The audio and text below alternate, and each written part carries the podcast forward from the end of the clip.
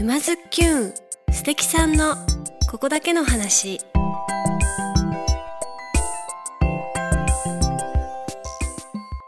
皆さんこんにちは。沼津きゅんナビゲーターのまゆかです。静岡県沼津市よりお届けしているこのポッドキャストは人生を楽しむクリエイターにリレー形式でインタビューしております。今回は94、95、96回のゲスト。沖出庭園沖出祐樹さんの振り返り座談会をお送りします。沼津キュンメンバーとともに収録の裏話をおしゃべりしてますよ。番組後半では沼津キュンの近況報告も。それでは早速どうぞ。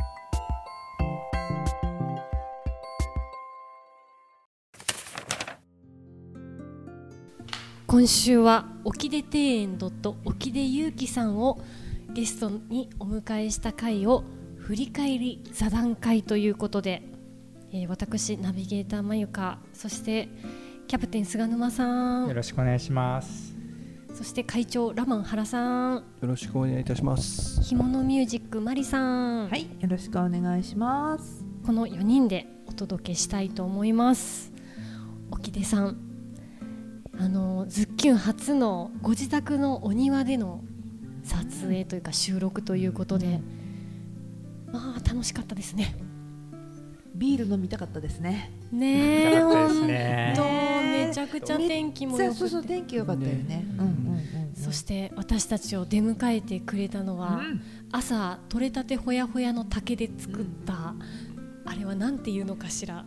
モニュメントそう、うん、ハートの、ね、オブジェって感じだよね。あ、違う？オブジェっていうと、なんかちっちゃいイメージがあるんだけど、うん、でかかった。でかかったですね。でかかった。大きなハートが、そう、そこに。竹を組み上げた頂点に、めちゃくちゃ大きい真っ赤なハートの。風に揺れ。風に揺れ。だってね、あの日がすごいあれだったでしょ？あの晴れてたけどそのハートの影に入ると涼しいんだもん、うん、そのくらい大きずっとそこそそのハートの影でずっとマリさんいましたよね。その。ちょっと移動しながらねそのハートのぜひあの私たちのポッドキャストのアイコンにもなってるしあのツイッターとか見ていただけるとあのいっぱい写真載っけてますので、ぜひ見てもらいたい、あのハートを削り上げたっておっしゃってましたからね、どうしてもハート作りたかったんだと。その時。もうその時点でおもろい。へえってなんかこうほっこりしますよね。でもなんかこう、ね、幸せねエピソードが幸せっていうか、あの庭師さんってもっとね気難しいイメージを私は持ってたんですけど沖出さんはねもう全然なんだろうあのフレンドリーさ。そしてね喋り方とかもね目をまっすぐ見てね、しっかり喋ってくれるんですよ。私ねすごいね印象深いのが、うん、昔に昔の話っていうのは過去の話も現在形でお話しされるんですよね。うん、そうですっていうのかな。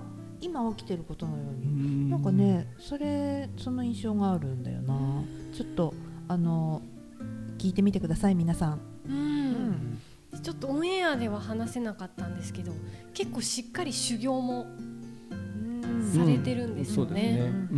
十何年っておっしゃってましたっけ、なんかチャラチャラしてたいんですよっておっしゃってましたけど、なんだめちゃくちゃしっかりしてるじゃん みたいなね。そこはかえってこうそうしっかりしてるところを見せたくないっていうところが自分のポリシーかもしれないですね。そこがかっこいいというかね、ね、そうそう、う。ん、なんだろう本当のただのチャラチャラじゃないっていうか、うん、うん、ちゃんと芯の通った。そうだね、うん、うん、そんな感じがした、でも後でほらそのチャラっていう名前の、うんうん。語源。ね。語源もそうだし、チャラっていう活動するメンバーのその、まあなんだまあグループ名にもつながっていくっていうところ。はやっぱり何かしら自分がチャラチャラしていきたいっていう思いがありつつ、でもやってることは大真面目に楽しんでるっていうのはあってそこはなんかこうあ沖出さんらしいなっていうか、沖出さんの個性なんだなってよく分かりましたね。ね。うん、そしして2本目のゲストで出てくれた偶然居合わせたランドスケープ庭丹橋本善次郎さん。あの人一瞬何者と思いましたけどね僕は。一す瞬ごいですよね。最初に見た時には全然わかんないんだけどなんか立ち居振る舞いがめちゃめちゃ男前なんですよ。ねそうそうそう。なんか男前なんですよすべてが。あの感じすごいですようねん。しかもなんか気軽に善さんとかね呼ばせてもらってましたけどもうお庭会ではもう超有名人。うん。うんそんな人に偶然偶然出てもらうって。ね。しかも引き入れちゃって一緒に話しなよみたいな感じをそのままでねでフランクで。さふらーっと会話に入ってきたにもかかわらず善さんのお話が素晴らしくて もびっくりした。うすごいね。うんもう沖出さんとの掛け合いも面白くてよね。やっぱお二人気が合うの分かるなっていう感じがしましたよね。うん。あとは沖出さんの夢？うんパリコレでしたっけ、うん。あーチャラのユニチャラのユットで。ニットで、はい。うん。あれも一瞬ええと思ったけどうん。大真面目に考えてて、うん。ぜひやってみたいんだって、ああいう目標の設定の仕方ってなんかすごくあの夢があってよかったなと思って、なんかズッキュンもとても参考になるなって思いました。うん。うん。ああいうのって、うん。あのなかなか言葉に出すのって、あの勇気がいるというかパワーがいることなんですけども、それをこうパッと言える、うん。即答できるっていうのはすごくさんらしいというか。なのでなんとなくこう数年以内には実際に 本当にやってそうな気がしますよね。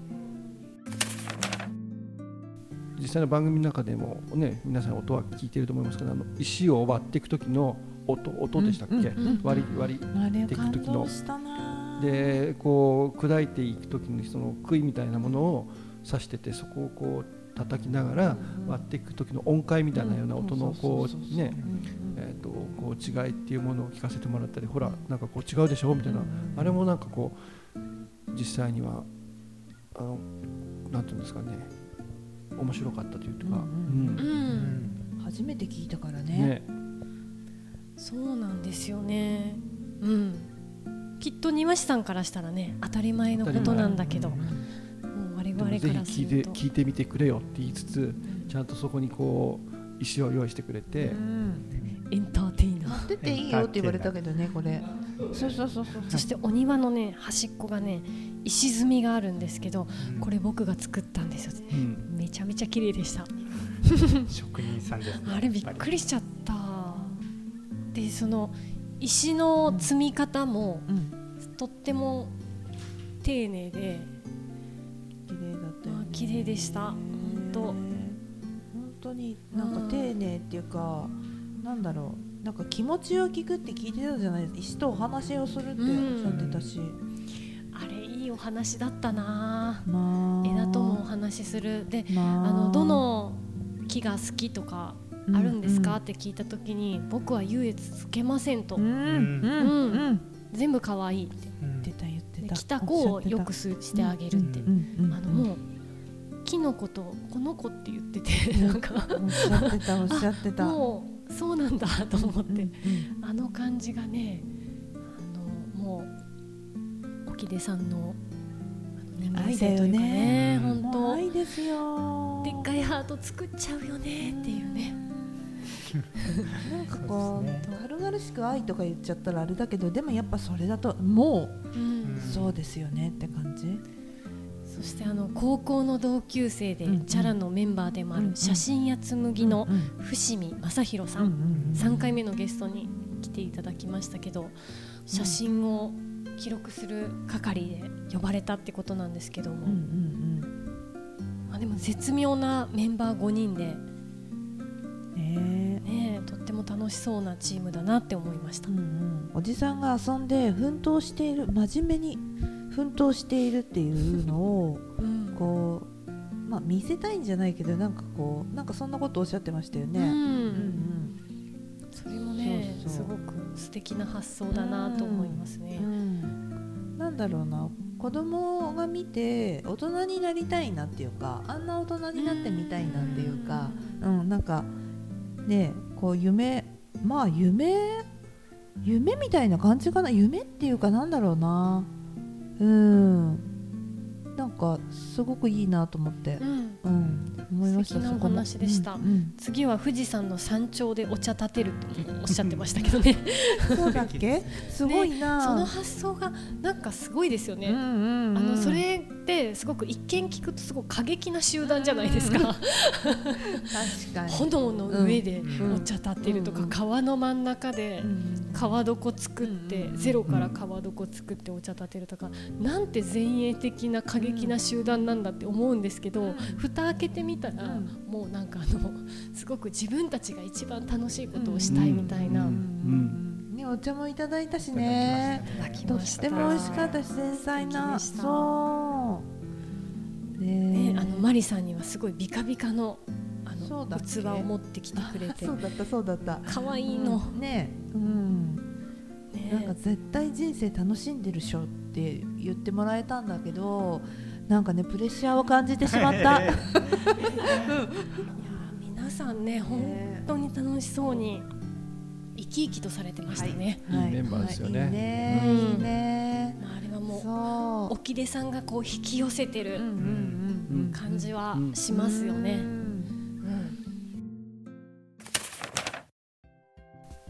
そんなわけで私たちグッドデザイン賞2021を、えー昨年受賞しましてあの今年またグッドデザイン丸の内さんからお声がけいただきまして遊びのグッドデザインというのに選出されました、やったー。ありがとういや本当にありがとうございます。選出いただきありがとうございます。どんどんどんどん、えー、2021年度グッドデザイン賞受賞デザインの1608件の中から遊びに関わるデザインとして私たちのポッドキャスト「沼津きゅん素敵さんのここだけの話が」えーおおよそ50点のデザインの中に選ばれたということで、すごい。ありがたいですね。うんねありがたい。なんか何よりも私たちのことを遊びと判断してくれたっていうのがなんか嬉しい、うんおそらくあの審査員去年の審査員の方々のお話の中での引用としてはとにかく和むっていうところうんがあったから、うん。和む転じて遊びっていうところまでこう広げてくれたのかなっていうのはちょっと感じてますけどね。うん。うん。そんなに肩肘張ってなくって皆さんが気,、まあ、気軽に聞いてもらえる中で、うん、和みもあるしちょっと地域の取り組みとして、まあ、遊び心も入ってるんじゃないのっていう切り口なんだろうなとはちょっと僕も思いましたけど。今回ね多分音声メディアでは私たちだけがうん選ばれてまして、えーっとね沼津からっていう選出でいくとこの遊びのグッドデザインといううんカテゴリーで選ばれたのは私たちがうん初めてなんじゃないかなと思います。ううんんで会場にはですね私たちの音声が流れたりとか、うん。あと活動風景ですねうん。とかもあのそう。展示されると。そこがなんとも僕実は嬉しくて、ん何気に僕らのっていうかあのズッキュンチームの展示って、えーっと前回のドデザイン賞の時の発表の時に見に行った時って本当に切手サイズぐらいじゃない、うん。そこまでは言い過ぎか。名刺サイズぐらいの写真かなんかで紹介されただけだったじゃないですか。あーあのあーはい。受賞受賞者の、そう。でただ僕らの意識としては、二次審査の時に展示、えーあえー、と愛知国際展示場で、その審査を受けるために展示をしているという審査員向けの展示があの必要だったからそこでの展示をしているイメージがあったのでああたかもこう今回の展示もそのイメージの中でまた2回目の展示っていうイメージあったけどもででも実際にはデザイン賞の受賞の時には本当に、えー1000いくつある受賞者の中の本当にちっちゃい部分で紹介されただけなのに今回はちゃんと一つのブースとしてうん。設けてもらってで、えーっと iPad と iPhone とあとパネルと、うん。えーあと資料をねもうちゃんとこうセットさせてもらってで皆さんに見てもらえるって機会があったんでようやく一般の皆さんにも我々のズッキュンの全てをこうねそこでこう見てもらえることができるっていうのは本当に良かったなと思います。そうですよね。うんあのゲストの方の私たちは音声なので、うんパネルの文字ではちょっとなかなか説明しきれない、うんあの声の耳障りといいますか、うん。そこら辺もあの質感を届けたいなというのがあったので、あの実際グッドデザイン丸の内のご担当の方がきっといろいろ考えていただいて、うん。ヘッドホンで聞けるようにわざわざヘッドホンまで準備してそう。うん。そうそうそうくれたという。ことで、ええ。あの残念ながらこのオンエアの時にはもうこの展示はね、終わってるんですけれども、そうう。ですね。ええもしかしたらうんうんうん聞いてね見に行ったっていう方がいいらっしゃるかも。ねうん。聞いてる中で。素ね。晴らしいいやありがたいですあね。りがたいねそうちゃんとあの昨年度の受賞者だったんですけど自分たちは。ちゃんと年を年度を越してでも、えー引き続きこういう企画の中では、うん。うんえーこういう人たちにちょっと声をかけてぜひ一緒に企画展をやりましょうっていうところの中で、うん。ね、私たちに声をかけてくれたのは本当に嬉しいですようね。ん。本当。あの実は我々今からあのその収録で 今から見に行こうかなと思っておりますので、はい。うん。ぜひあの、まあ、このオンエアされた頃にはツイッターやらフェイスブックやらノートやらでいろいろ報告を見ていただけると思いますというわけで振り返り沖出さん振り返り座談会そろそろ終わりにしたいなと思います。はい、はい。はーい、ありがとうござありがとういました。ございました。行ってきます。行ってきます。皆さんいかがでしたか？沼津きゅんへのご意見ご感想は概要欄のメールアドレスもしくはハッシュタグ沼津きゅんでつぶやいてくださいね。それでは来週もお楽しみに。まゆかでした。